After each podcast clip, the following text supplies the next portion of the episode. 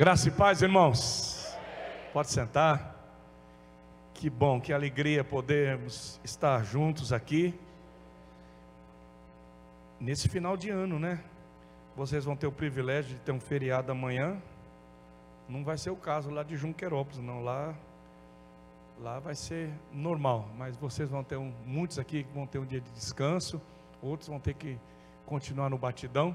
Mas uma alegria poder estar de volta aqui e poder ministrar nesse altar, é, rever pastor Domingos, pastora Rosângela, a Renato, o Jean, o Davi, a Jamila, essa família tão preciosa que Deus levantou para liderar essa igreja.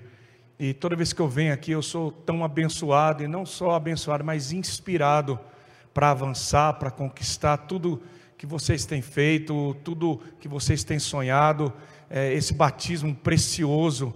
É, isso, irmãos, é surreal.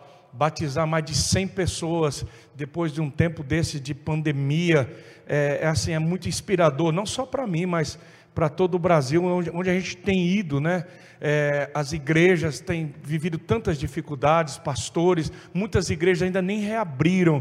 E vocês estão aqui em Marília, é, depois de tantos enfrentamentos, batizando aí é, mais de 100 pessoas. Então, eu quero parabenizar todos os líderes de células, pastores, supervisores. O vosso trabalho não é vão no Senhor. Vocês estão sendo testemunhas e, e na verdade, estão sendo exemplo, modelo, inspiração para nós. A gente, tá, às vezes, sabe, irmãos, às vezes a gente que está dentro, a gente não consegue ter visão, a gente às vezes não consegue ter, ver a dimensão do que Deus está fazendo, mas eu estou vendo de fora, e eu quero que vocês saibam e que seja reconhecido isso que Deus está fazendo aqui. Deus está fazendo algo grande e vocês continuem inspirando o nosso coração. Diga glória a Deus. Aleluia. Glória a Deus por isso.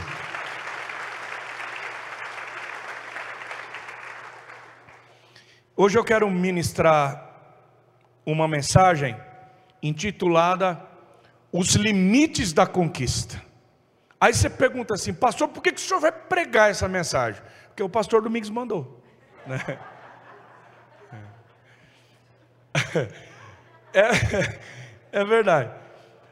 Porque eu, eu ministrei essa palavra direcionada aos pastores na imersão. Aí ele falou, Jetrão, você precisa pregar isso para a igreja. Aí você vem no, no, no nosso, na nossa terça-feira, eu falei, você falou, você tem que pregar essa mensagem. Lógico que é, cada dia é um dia. Eu, eu entendi há muito tempo que o pastor, ele só prega a palavra, ele não tem a mensagem. Isso é muito doido, irmãos. Porque eu não tenho a pretensão hoje de transmitir uma mensagem para o teu coração, porque eu não tenho condições. Mas quando a gente prega a palavra, quem faz a mensagem se tornar viva no teu coração é o Espírito Santo de Deus. Um, a mensagem, a, a, pregação de um pastor não tem condições de converter o coração de ninguém. Quem, conver, quem convence do pecado, da justiça e do juízo, não é a pregação do pastor, mas é, é, o, é o Espírito Santo. Ele age através da palavra. Eu vou pregar a, uma, uma palavra aqui, mas cada um de vocês vão ter uma revelação diferente, vocês vão receber de forma diferente, mas eu creio em nome de Jesus que todos nós aqui vamos sair com a palavra revelada. Deus tem uma mensagem preparada para o seu coração. Diga, eu recebo. Glória a Deus. Então eu, eu quero ministrar, eu quero fortalecer sua fé, mas na verdade, eu, eu no final eu quero é profetizar isso, porque antes de eu ministrar para você, Deus ministrou isso para mim. Então nós vamos trabalhar o texto de Josué, capítulo 1, a partir do verso 1. É um texto muito conhecido. É quando fecha a cortina do ministério de Moisés e começa, abre a cortina para o ministério de Josué. O Pentateuco, os cinco primeiros livros da Bíblia, eles são completados aqui. Moisés escreveu Gênesis, Êxodo, Levítico, Número e Deuteronômio. Daqui para frente, a partir de Josué, começa uma nova saga, uma nova história, um novo período. Então nós nós vamos ler esse texto que é muito conhecido. Josué capítulo 1, versículo 1 diz assim: Vamos lá? Vamos tá, tá junto comigo aí? Josué 1:1. Sucedeu depois da morte de Moisés, servo do Senhor, que este falou a Josué, filho de Num, servo, servidor de Moisés, dizendo: Meu servo Moisés é morto. Agora, levanta-te, pois, dispõe-te, levanta-te, passa esse Jordão, tu e todo este povo, a terra que eu dou aos filhos de Israel Todo lugar que pisar a planta do vosso pé, vou-lo tenho dado, como eu prometi a Moisés.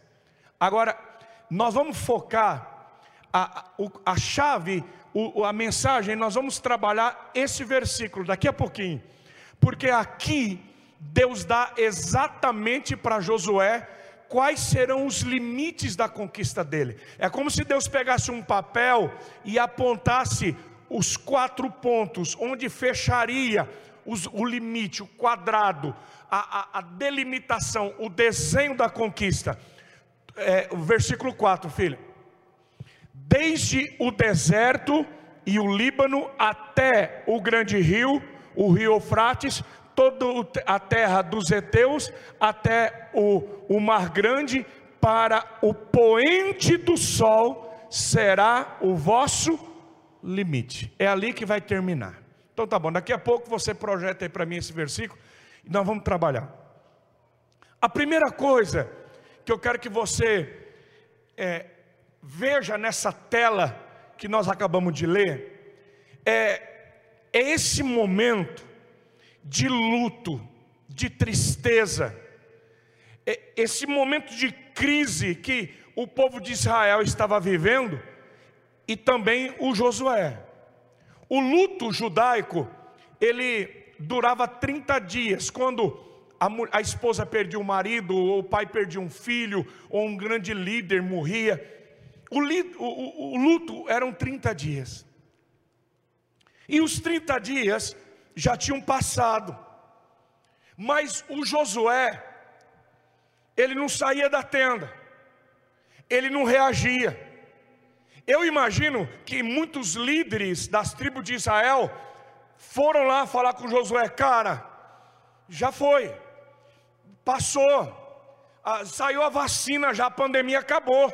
O ficar em casa não, não precisa mais ficar em casa, pode sair com a máscara, é, não, não precisa mais ficar. Mas eu acho que esse ficar em casa se tornou muito cômodo para Josué, porque, é porque a gente ouviu tanto, fique em casa, fique em casa, fique em casa.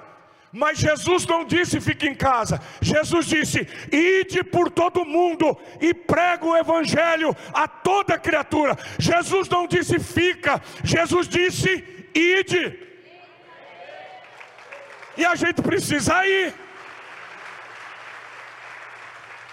E o, e o Josué está lá, e eu eu penso cá com os meus botões, que se eu tivesse na posição de Josué, eu também teria dificuldade de sair da tenda. Porque existem situações que limitam demais a gente. O Josué tinha mais ou menos em torno de 3 milhões de pessoas acampadas à, à margem do Jordão 3 milhões de pessoas dizendo: o que, que nós vamos fazer agora? Nós precisamos atravessar o Jordão. Do outro lado tem as muralhas de Jericó, já tem uma batalha enfrentando a gente, esperando a gente. O Josué agora, o pastor dele morreu. O líder dele, o Moisés, está morto. E o Josué está pensando: o que, que eu vou fazer da minha vida? Como é que eu vou liderar esse povo? Como é que eu vou recomeçar minha célula? Como é que eu vou fazer essa igreja andar de novo? Como é que nós vamos retomar essa supervisão? Nós tínhamos um, temos uma célula E esse líder era um cara muito carismático na nossa igreja, um, sabe aquele cara que aparece em tudo? Ele vinha sempre comigo aqui, o nome dele era Toninho. Eu, tive, eu peguei Covid duas vezes, na segunda vez eu fui para o hospital junto com ele, mas ele não voltou para casa. Ele partiu para a eternidade. E a célula da casa dele era um negócio maravilhoso. E quando ele morreu, é, a esposa, os filhos, a célula parou. E passou esse tempo.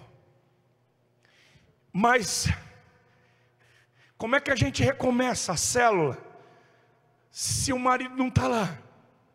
Se o líder não está lá? É mais ou menos essa cena. Mas foi algo assim tão contagiante, porque a esposa, a viúva, ela se chama Shirley. Ela disse assim: Pastor, eu, eu vou recomeçar a célula, porque eu não posso parar. Eu, vai ser muito difícil para as pessoas, para mim, para os nossos filhos, mas a nossa casa não pode fechar a porta. Eu preciso continuar o que o meu marido começou, e nós vamos retomar, pastor. Irmãos, isso foi tão inspirador para mim, porque é exatamente isso que Deus faz com Josué. Não é o pastor Jeto, não é o pastor Domingos. Deus vai para Josué e diz assim: Josué, meu servo Moisés morreu, meu servo Moisés está morto.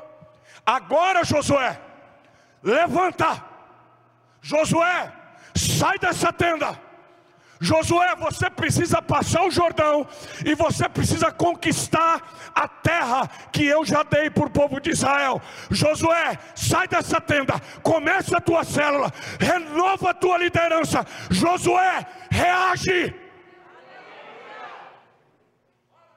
E eu queria, você que está me assistindo, você que vai assistir essa gravação, você que está aqui, nós temos razões, nós Todo mundo aqui, irmão, de alguma maneira foi afetado. Toda a igreja de alguma forma foi afetada. Todos nós temos vontade. Tem dia que amanhece que a gente não tem vontade às vezes de levantar da cama. Às vezes não dá vontade na igreja. Vem a saudade, a tristeza. Mas nós temos um Deus. E a palavra desse Deus é: como eu fui com Moisés eu vou ser com você, Josué. Levanta a sua mão essa noite, porque Deus tem algo para a sua vida. Deus está dizendo para você: sai do luto, sai da tristeza. Você precisa recomeçar. Agora, eu quero abrir um parênteses aqui, só para pensar com você sobre essa palavra que às vezes a gente escuta. E muitas vezes nós pensamos que é apenas literal isso. Deus disse em Josué: onde você pisar a planta do teu pé, eu, eu, eu vou entregar para você. Ninguém, o inimigo não vai conseguir resistir você. Mas se a gente volta, essa promessa ela foi feita se a gente contar de hoje, cerca de 4 mil anos, em torno de 4 mil anos, para Abraão. Deus diz: Abraão, olha a terra que eu estou dando. Abraão, é toda essa terra que você está olhando, eu estou dando para você e para sua descendência. Agora, Abraão, eu quero que você percorra a terra no seu comprimento e na sua largura, do norte ao sul, do leste ao oeste. Eu quero que você pise a terra, porque onde você pisar a planta dos teus pés, o inimigo não vai conseguir tomar. Eu vou dar para você perpetuamente. Então, Deus repete isso. Deus fala com Abraão, Deus repete isso com Moisés, e agora está repetindo com Josué. Por que, que Deus repete? Porque isso tem importância, irmãos.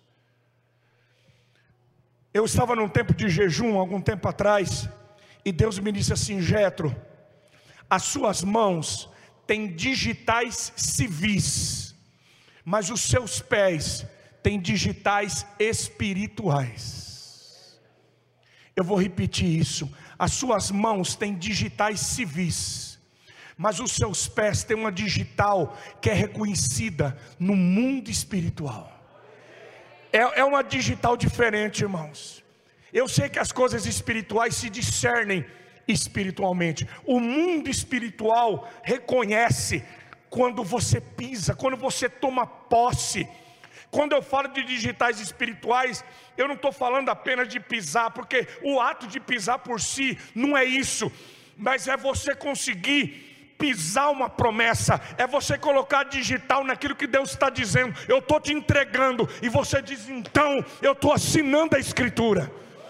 Você entende isso? Porque eu posso chegar aqui e dizer, Clécio, eu estou te dando esse ter, eu, eu, eu, eu estou te dando esse terreno aqui. Eu estou te entregando esse terreno aqui, é 10 por 40. E você diz, ô oh, pastor Jeto, que legal. Eu dei o terreno para ele, dei. Mas o que, que vai provar para as descendências futuras? O que, que vai assegurar que realmente eu dei esse terreno para ele? É quando vai no cartório e diz: então assina aqui. Quando a gente vai no cartório e assina a escritura, meu irmão, ele, os filhos, os netos, a descendência, aquilo que foi dito, aquilo que foi, aquilo que foi comprovado, foi assinado, foi passado uma escritura. Quando Deus te entrega uma promessa, quando Deus te dá uma terra, existe uma maneira de assinar a promessa. Deus dizendo: "Eu te dou a terra". E agora, agora nós vamos no cartório espiritual e você vai assinar. E quando você pisa, você toma posse pela fé daquilo que Deus te deu.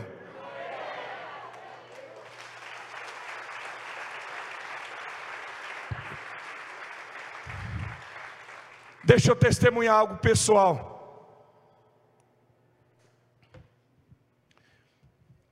A Leia ganhou do pai dela um sítio de herança, que é onde nós moramos hoje. Meu sogro foi um homem muito abençoado e foi um pai, um homem de Deus. E quando ele, hoje nós moramos nesse sítio, bem pertinho da cidade, mas no fundo desse sítio, ele, ele, ele entra numa outra propriedade assim, que sai para essa rodovia que vem para Marília, chamada João Ribeiro de Barros. Aonde eu moro, eu, eu moro numa vicinal de terra. Então, para eu ir para o fundo do sítio, eu tinha que passar dentro de outro sítio, na rodovia principal do asfalto.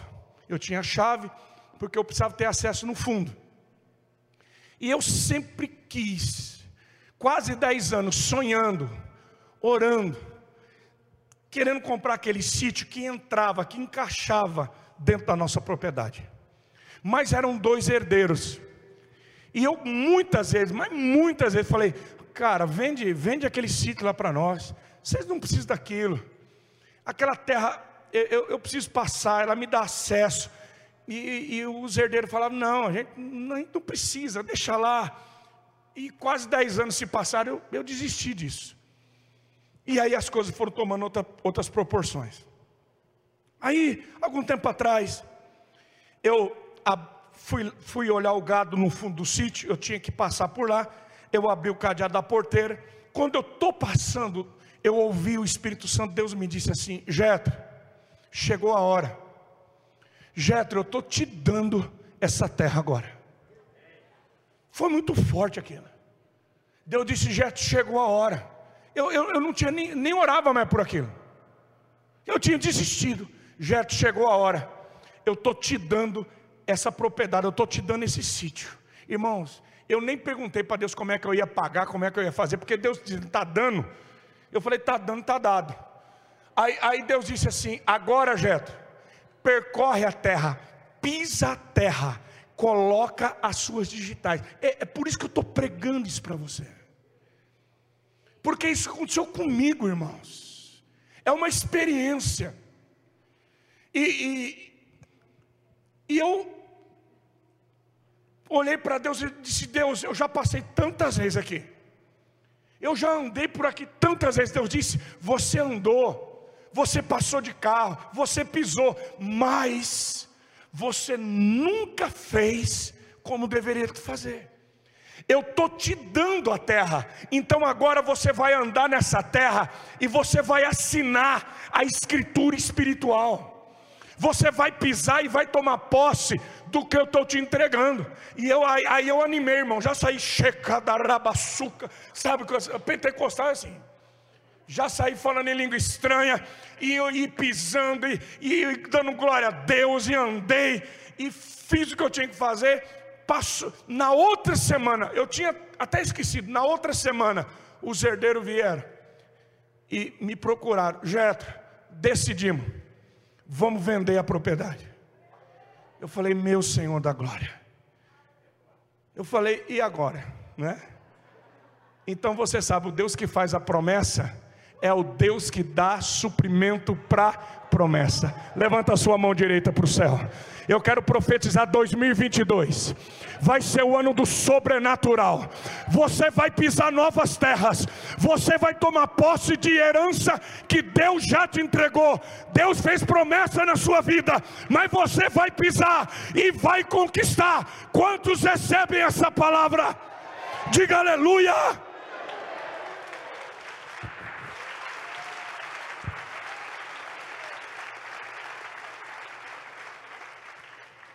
Bom, dito isso, eu vou entrar na, na mensagem. Projeto o versículo 4 para mim. Porque Bom Batista, o pastor Domingo trabalhou uns 10 pontos hoje, eu vou trabalhar só 4. Só 4. Irmãos, olha como que é, como que é fácil essa mensagem para você compartilhar com as pessoas. O versículo 4 vai falar de quatro limites. Onde começa? Desde o deserto até o grande rio. Onde começa a minha conquista, pastor? No deserto. Diga deserto. Eu não queria que eu não queria que estivesse na Bíblia, mas tá. Onde começa a minha conquista, pastor Jeto? No deserto o deserto é parada obrigatória. Não foi o diabo que levou Jesus para o deserto, foi o Espírito Santo. Jesus começou pelo deserto, o apóstolo Paulo pelo deserto, Abraão pelo deserto, Davi pelo deserto, Moisés pelo deserto, o povo de Israel antes de ir para a terra prometida pelo deserto. Então, deixa eu dizer: todas as vezes que Deus quiser mudar o nível da tua conquista, você vai ter que dar uma passada por lá.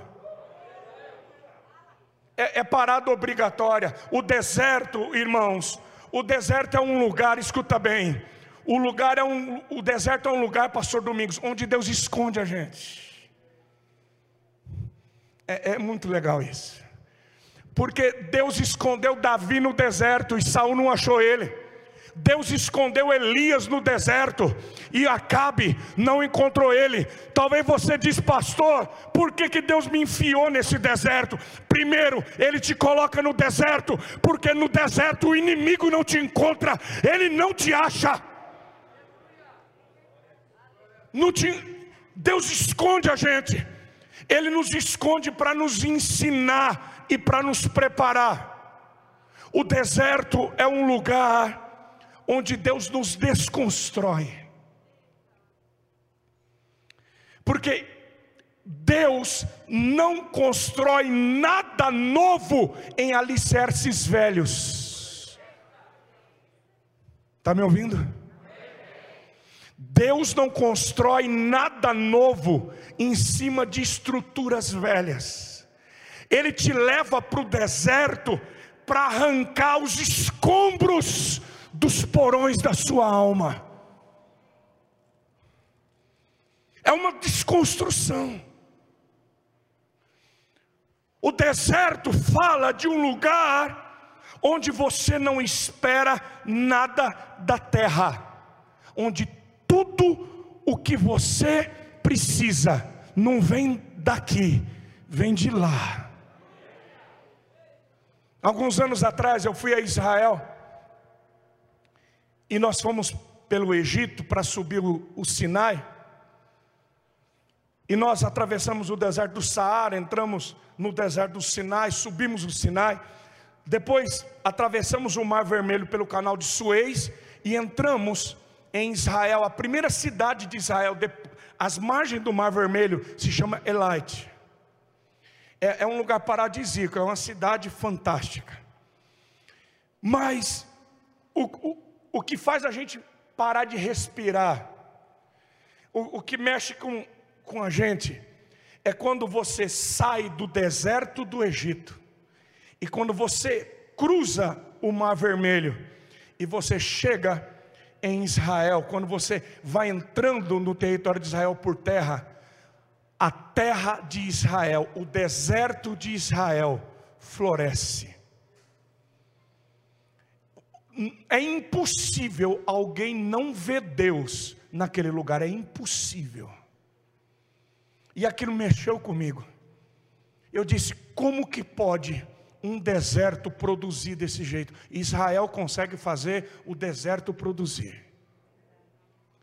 Nós estávamos com um guia e eu, e eu perguntei para o guia assim, disse, cara, que mistério é esse?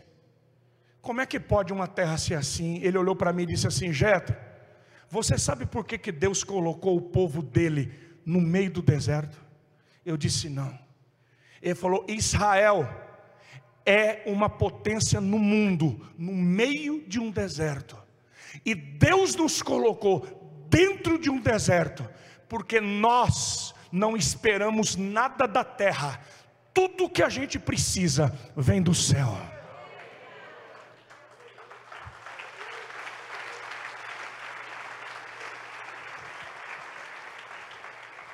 O deserto é um lugar onde Deus nos ensina a depender dEle. Nós estamos vivendo um tempo em que a mentalidade da igreja, eu gostei muito desse tema de vocês que é movidos pela eternidade. Porque a igreja se tornou extremamente horizontal, irmãos. E a igreja, logicamente que nós vivemos numa vivemos na, aqui na terra, nossos pés estão aqui, mas a nossa esperança não está aqui. Os nossos olhos estão voltados para ele.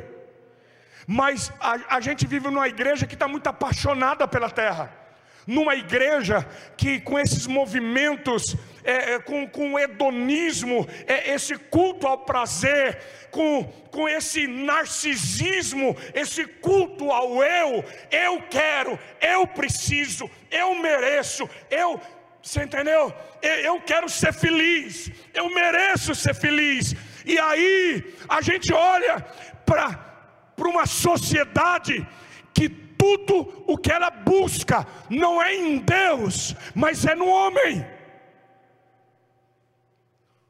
Uma igreja, irmãos, que se tornou muito psicológica, porque a psicologia diz: olha para dentro de você, e o Evangelho diz: olha para a cruz. A resposta não está dentro de mim, a resposta está nele. Jesus é a resposta, não o meu eu. Nós não podemos esvaziar a cruz de Cristo. Então, eu não, eu não sei porque que eu estou entrando nisso, mas vou, eu, eu vou terminar esse pensamento. Eu escuto homens, mulheres chegando para mim dizendo assim: Ah, eu vou largar da minha esposa. Ela não me faz feliz. Já ouviu isso, pastor? Eu, eu acho que é só em Junquerópolis que tem essas coisas. Não, eu vou largar desse homem. Vou largar desse homem. Porque eu não estou conseguindo. E eu mereço. É. Não, eu vou sair dessa igreja. Hum, magoei. Não, eu vou para outra igreja. É porque eu não estou me sentindo bem lá. Ah, vou mudar de célula. Um dia eu estava tão bravo com Deus, eu estava numa crise, eu e a Leia numa crise. Você pensa que pastor não tem crise? Você pensa que é só vocês têm? Eu e a Leia já tivemos tanta crise, eu já pensei em ir embora umas 200 vezes. Verdade. E ela também, ela não conta, porque ela é mais. Mas ela já teve muita vontade também. E um dia eu estava magoado assim, eu disse: Deus, o senhor me deu uma mulher errada, o senhor errou comigo. O senhor não pode fazer isso comigo. Essa mulher não me faz feliz. E Deus me disse assim: não faz e não vai fazer. Eu falei: agora lascou. Não faz e não vai fazer. Ô Davi, você é casado de novo, deixa eu te ensinar uma coisa. Essa mulher não vai te fazer feliz. Não vai. Irmãos, preste atenção, olha como que é simples. Eu, eu não tenho, você entende, pastor Domingos? Eu não tenho, eu não tenho, eu não sou, eu não estou bem, eu não estou feliz, eu estou precisando, e aí eu olho para ela e digo assim: o que eu não tenho, você tem que me dar. Ué, como é que eu quero que alguém me dê o que eu não tenho? E a pessoa é obrigada a dar o que eu não tenho. Se eu não tenho, por que, que você tem que ter?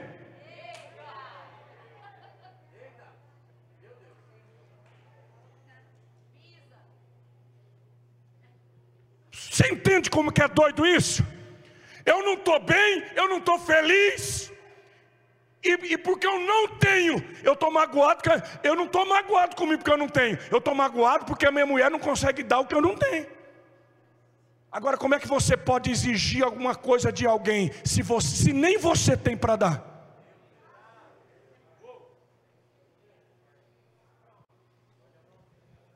É, ninguém dá glória a Deus agora, cara.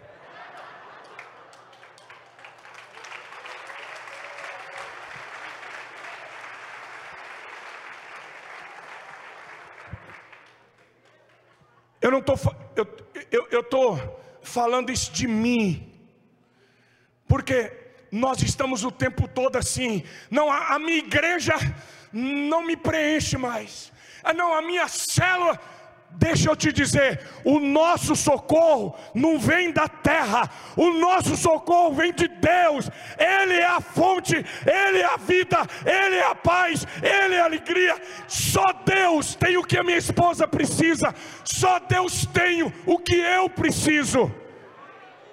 Não, não busque em pessoas, não busque em lugares aquilo que só Deus pode fazer. Só Deus.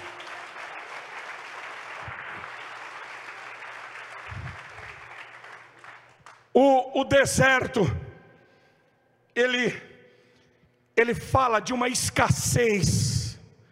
Quando você olha e diz: ninguém nessa terra pode suprir o que eu preciso. O deserto fala disso.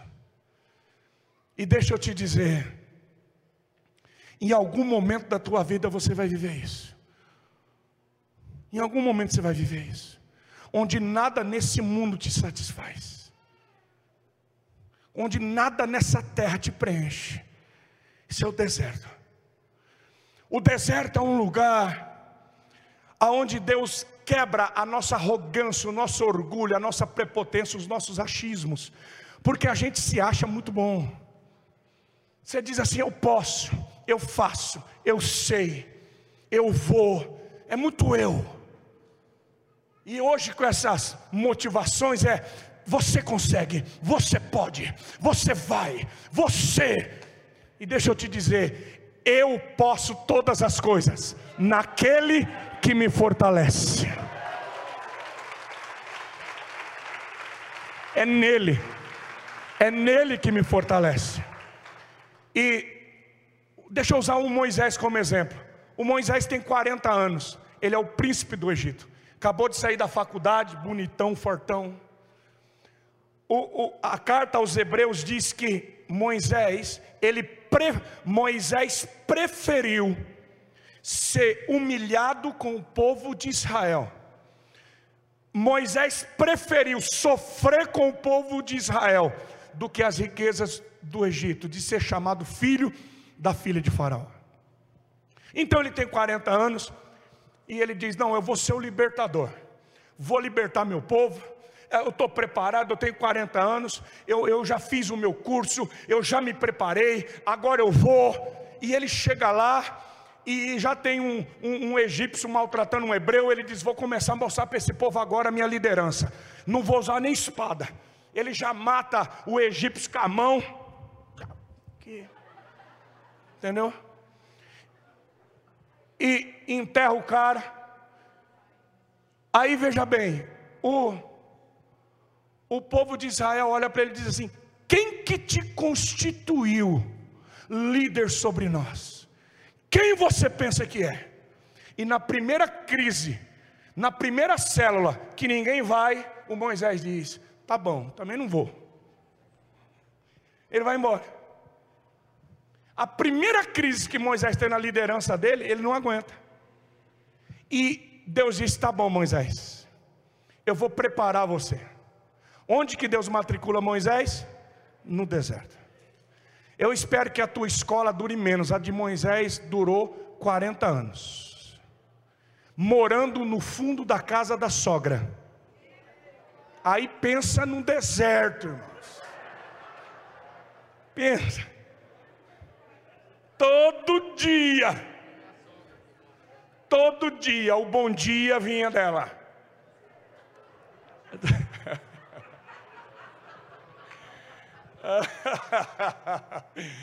Ai meu Deus do céu.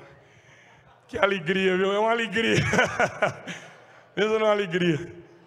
Eu estou brincando, irmãos. 40 anos, Moisés,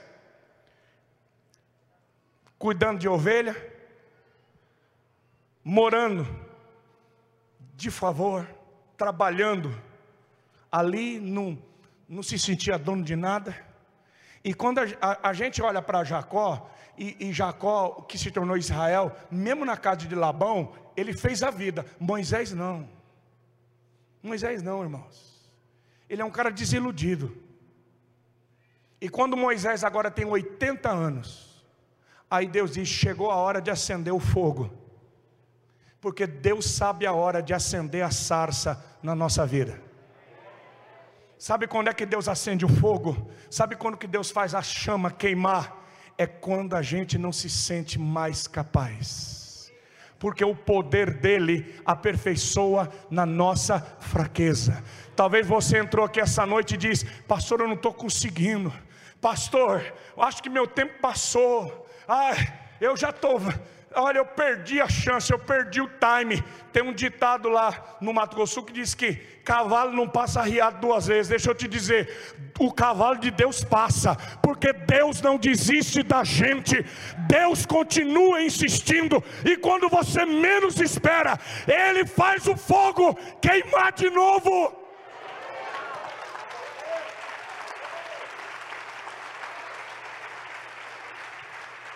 O fogo queima. O fogo queima e Deus diz: Moisés, eu vi o sofrimento do meu povo e eu disse: Eu vim, nós vamos libertar esse povo, Moisés. Moisés disse: O senhor chegou tarde, porque agora eu já tenho 80 anos. Irmãos, olha a diferença. Ô Deus, eu não sei nem falar direito mais. Há 40 anos atrás o faraó ia me receber, porque eu estava, eu estava, eu estava aí, eu estava na. Mas agora com 80, nem o faraó me recebe. E é nessa hora que Deus diz: Ô oh, Moisés, eu vou ser com você, eu vou usar a tua mão, uma mão poderosa vai te conduzir. Nós vamos quebrar o queixo do faraó junto. Meus filhos, esse deserto é o lugar aonde Deus nos dá visões, sonhos. O deserto é um lugar onde Deus dá os desenhos. O deserto é o lugar onde Deus te faz promessas. O deserto é um lugar onde Deus acende a sarça. E é nessa hora que você, sabe, às vezes a gente recebe promessa no tempo do deserto, da dificuldade, você diz, mas como é que isso vai acontecer? Meu Deus está tão longe de mim, mas o Deus que te dá sonhos no deserto, é o Deus que vai te capacitar para realizar cada um deles. Aí agora nós vamos para outra etapa. Projeta de novo o quadro para mim, meu filho. Você vai começar no deserto, Josué, do deserto até o grande rio. Diga comigo, o grande rio. Ah, isso aqui é demais. O grande rio, ô Josué, você não vai terminar e nem parar no deserto. O deserto é só uma passagem. Eu vou te conduzir no grande rio. Por que grande rio, irmãos? Porque o grande rio fala de um lugar onde você constrói os desenhos que Deus te deu no deserto.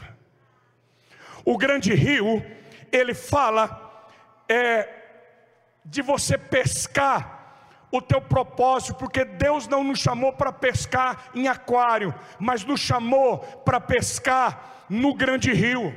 O grande rio é um lugar onde você constrói os sonhos, aonde você constrói sua família, sua casa, a sua faculdade, é onde você cresce.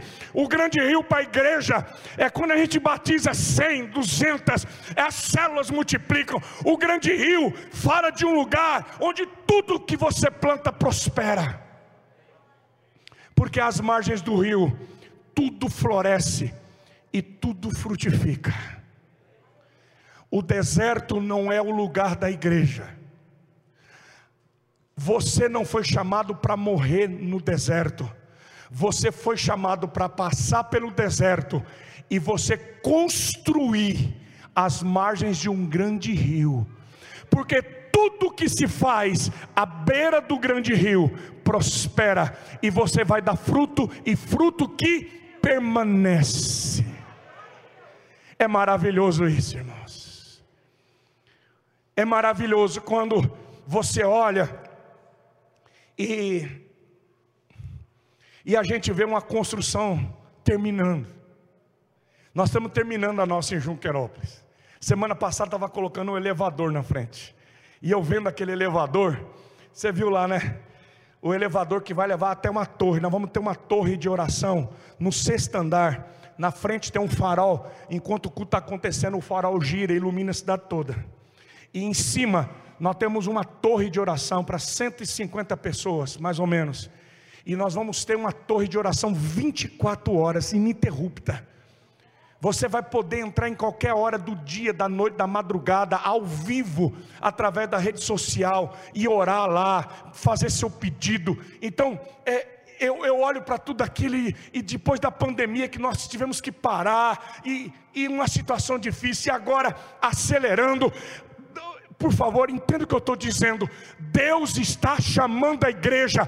O tempo do deserto passou. 2022 vai ser o tempo do grande rio na sua vida. Vai ser um tempo em que você vai construir algo sobrenatural vai acontecer.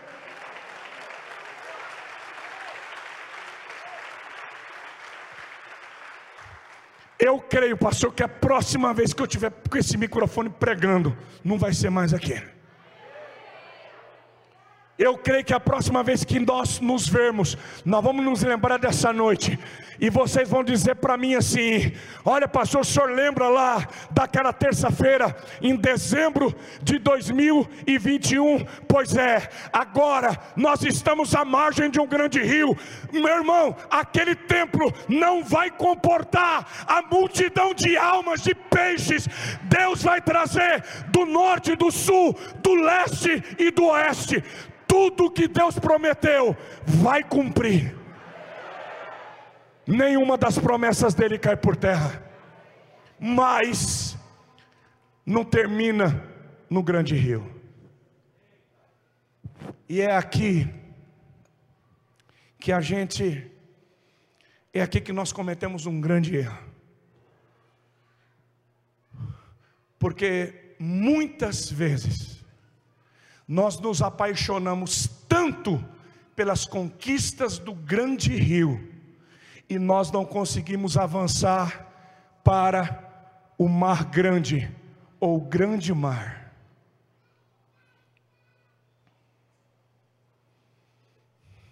Você vai do deserto até o grande rio, toda a terra dos heteus, e você vai até o mar grande, que eu quero chamar de grande mar. Pastor, o que é o grande mar? O grande mar fala das profundezas de Deus, fala da intimidade, fala de você mergulhar em Deus, em águas profundas. No grande rio, você pode encontrar muitas pérolas, mas a pérola de grande valor, você só encontra no grande mar. Pastores, a gente só mantém, nós só, nós só sustentamos as conquistas do grande rio com os tesouros do fundo do grande mar. Só os tesouros de Deus podem nos manter, pode nos sustentar. Quantos homens e quantas mulheres vocês conhecem que conquistaram muitas coisas? Quantas pessoas saíram do deserto, construíram riqueza, construíram profissões, construíram impérios. Deus prosperou demais, deu demais. O grande rio foi, a colheita foi tremenda. Mas a pessoa ela fica tão envolvida com o grande rio e ela não consegue chegar no grande mar. Quando a gente olha para Jesus, Jesus estava sempre com a multidão. Jesus estava sempre à beira do, depois que ele sai do deserto, ele vai e tem uma, ele ganha multidões. É o grande rio. Mas de repente Jesus escapava. Onde que você estava, Jesus? Jesus estava a noite toda só chapando, só mergulhando e vendo as riquezas que Deus tinha no fundo do mar. Eu queria fazer uma pergunta para você com muito carinho. Qual foi Qual foi a última vez que você mergulhou em Deus? Qual foi a última vez que você mergulhou no mar? que você disse assim: para tudo, para tudo. Eu preciso pular nele, eu preciso pular do barco, eu preciso mergulhar em Deus. Minha filha, meu filho, olha aqui para mim. O, nós estamos vivendo dias em que nós trabalhamos muito no grande rio, mas nós não entendemos que o descanso é só no mar. Nós estamos, nós estamos chegando em janeiro agora, é uma época que muita gente viaja, e é legal, eu vou viajar com a minha esposa, com a minha filha. E muita gente diz assim, ah, eu preciso de descansar. Aí não estou aguentando, estou pirando. Muito, é, é, é, a era da depressão, do medo, do pânico, de, de, de, gente entrando em surto, pessoa desesperada. Ah, eu preciso, ah, eu preciso ir para a praia, não preciso pescar. Não, eu, eu tenho que comprar alguma coisa. Não, eu preciso arrumar uma namorada. Não, eu preciso. Deixa eu te dizer. O descanso não é um lugar, o descanso é uma pessoa. A praia não vai te dar descanso, uma festa não te dá descanso, ficar deitado o dia inteiro numa cama não te dá descanso o que dá descanso é quando você mergulha em Deus.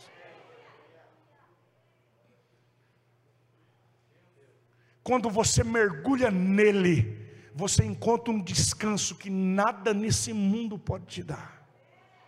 O que tem feito muita gente se perder é isso que nós somos tão envolvidos com as nossas conquistas, nós estamos tão apaixonados pelas conquistas, e nós esquecemos de mergulhar no Deus que nos conduziu a essas conquistas. Tira um tempo esse final de ano, vocês estão tendo oração aqui seis da manhã. Tira um tempo e diz: Não, todo dia cedo, antes do meu trabalho, eu, eu vou tirar um tempo, eu vou mergulhar nele, eu vou me realizar nele, eu vou ouvir o que Deus tem para mim. Eu termino hoje.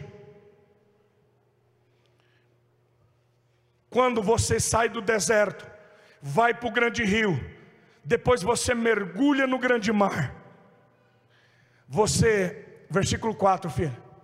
Você chega e Deus diz assim para você vai até o mar grande para e você vai chegar até o poente do sol. Lá será o vosso limite. Onde termina? Onde que é o meu limite, pastor? É no poente do sol, no oeste, onde o sol se põe. Diga comigo, onde o sol se põe? Se eu perguntar assim para você, ô, meu irmão, onde que o sol se põe? A resposta simples é no oeste, é no poente do sol. Agora, onde o sol se põe, eu, eu nunca tinha parado, porque isso é um mistério. Porque tem coisas que mexem com as nossas entranhas. Tem coisa que mexe com a gente. Por exemplo, quando a noiva vai entrar e, e, o noivo fica ali naquela expectativa. Quando nasce uma criança, quando um pai e uma mãe escuta mamãe, papai pela primeira vez, tem coisa que mexe com a gente. Mas o pôr do sol também. E eu penso que a partir de hoje você vai ver o pôr do sol de forma diferente.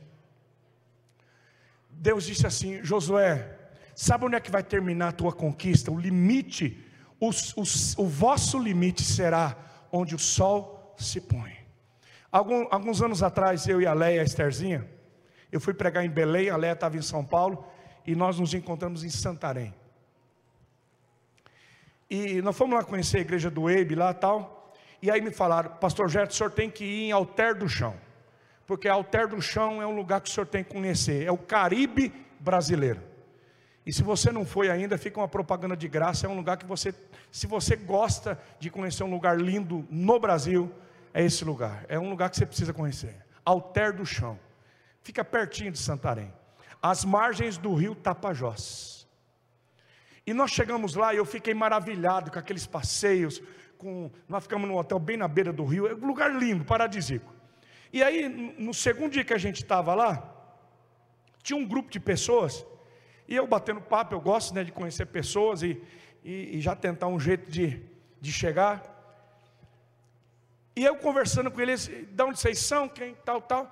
Aí eles falaram assim: olha, nós somos caçadores do pôr do sol. Falei, gente, eu já vi de tudo na minha vida. Mas caçador de pôr do sol. Já vi caçador de borboleta, formiga, mas caçador de pôr do sol é a primeira vez. Falou, nós viajamos o Brasil e em vários lugares, nós caçamos o pôr do sol mais bonito. A gente a gente tira foto, a gente filma, nós, a gente vai para tudo quanto é canto, nós somos um grupo. Mas já faz dois dias que nós estamos aqui e está nublado, a gente não viu o pôr do sol ainda. Mas amanhã, se Deus quiser, vai dar certo. Falei, nós vamos estar juntos, que eu agora também quero ver.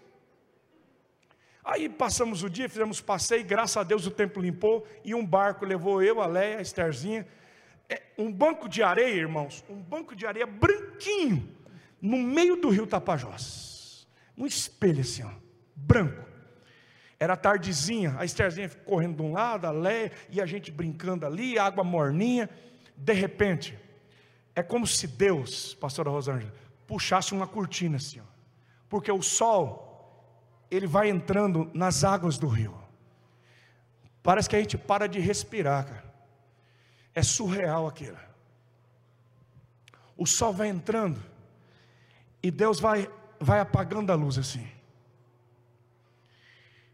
E todo mundo tirando foto, eu vendo aquilo, e, e, e eu fiquei emocionado com aquilo. Falei, meu Deus, o sol está se pondo, está acabando aqui, o, parece que o, o mundo, que a tela, que, que, tá, que, que acaba ali, parece que dá para pegar. Mas eu fui com o pastor Domingos para o Japão. E nós somos em Fuji, na igreja de Fuji. E havia neve ainda no, no, no Monte Fuji. E, e nós subimos para olhar, para ver aquilo, e, e, e aquela neve branquinha. E eu vi, irmãos, o sol entrando no gelo, o sol entrando no Japão, assim, e aquilo Falei, meu Deus, eu pensei que era lá no norte do Brasil, no Tapajós, mas eu estou aqui do outro lado, aqui no Oriente, e o sol está se pondo aqui. Aí nós fomos para o deserto do Atacama, lá em Arica, no final do Chile, na divisa já com o Peru, e na, nas areias do Atacama, naquele deserto, que parece que o céu é mais baixo, as, as estrelas parece que dá para você trocar elas assim como se fosse uma lâmpada. É um negócio maravilhoso. E o sol entrando nas, na areia do deserto. Aí nós fomos no, na savana africana em Botsuana. Aqueles elefantes, aquelas zebras, aquela savana, e o sol se pondo no deserto, agora na savana, na África. E aí me dá um nó na cabeça, irmãos. Porque onde que é o limite? Onde o sol se põe? É, é no Pará? É no Japão? É, é no Atacama, no Chile? Não, é lá na África. Não, o que que Deus está dizendo? Ô Josué, eu quero que você entenda o vosso limite é onde o sol se põe. Quando você pensa que é aqui, quando você pensa, Deus fechou uma cortina aqui, Ele abre uma outra lá, porque o vosso limite vai muito além daquilo que você pensa, daquilo que você espera. Deus sempre te leva além.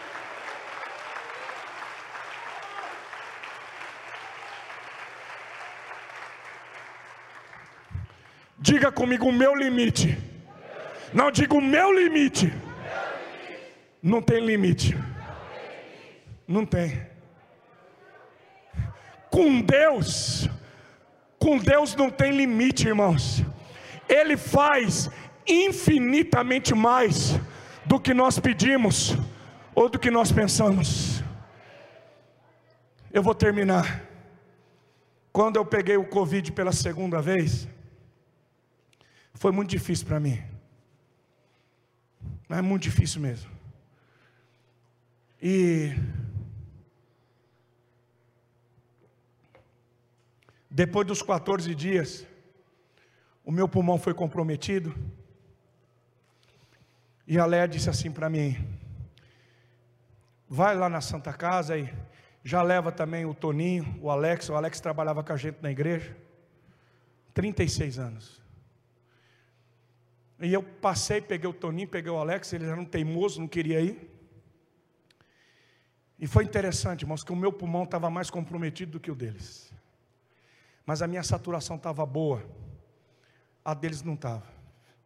E o médico segurou os dois, internou os dois. E eu voltei para casa fazer meu tratamento em casa. Mas aquilo mexeu comigo. Uma semana depois, o Alex estava morto. E alguns dias depois, o Toninho também estava morto. Me bateu um desânimo tão grande, irmãos. Porque eu pensava assim: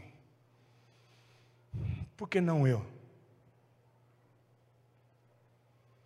O que, que eu vou fazer? Eu fiquei pensando como é que eu como é que eu ia continuar depois de tudo isso. O Covid não mexeu só com o meu físico, o Covid mexeu com o meu coração. E aí, já apareceu um amigo de Jó, o primeiro. E um amigo chegou, amigo chegado, disse assim: Jetrão, para tudo, cara. Chama no freio de mão. Para tudo. Você não precisa provar mais nada para ninguém. Você tem uma equipe grande, cara. Você tem mais de 20 anos aí que você está ralando. Fica de boa. Vai curtir sua filha, sua esposa. Para com essa de viajar desse jeito. Para com essa correria sua. Fica no sítio, curte, cara. Irmãos, eu gostei daquilo. Falei, é Deus purinho isso aí. Porque, porque pensa num negócio que combinou com aquilo que estava dentro do meu coração. Porque é, é, eu, eu, eu queria isso. Eu estava desanimado, irmãos. Não deu uma semana, vem outro. Getrão, para, brother, para. Fica quieto, rapaz. Já deu para você. Descansa, rapaz. Não precisa pregar, tu diga você prega. Para com isso. Vai curtir, rapaz. Você sobreviveu, está aqui, vai curtir esses dias. Eu falei, é confirmação de Deus. Dois é confirmação. Falei, agora cheguei para lá e disse, meu bem, você vai ver, nós vamos mudar de vida. Agora, agora eu vou quietar. E, e isso entrou no meu coração como uma flecha assim. E a igreja, aquela paradeira, célula, aquela paradeira, e, e as incertezas, e eu encolhido, que nem Josué dentro da tenda. E aí, morreu uma irmã da nossa igreja, chamada irmã Ana, Ana Tanino. E o filho dela é pastor em Campo Grande, e ela é nossa ovelha, e ele é pastor, então ele veio, nós sepultamos a mãezinha dele, irmã muito querida, não foi de Covid não. E aí eu chamei ele, a esposa, ele tem duas filhas, um, um rapaz já, vamos almoçar lá em casa, eu gosto muito dele, meu amigo há muitos anos. E pensa no japonês da Hollins, mas chapado do Espírito Santo, cozido mesmo, no fogo.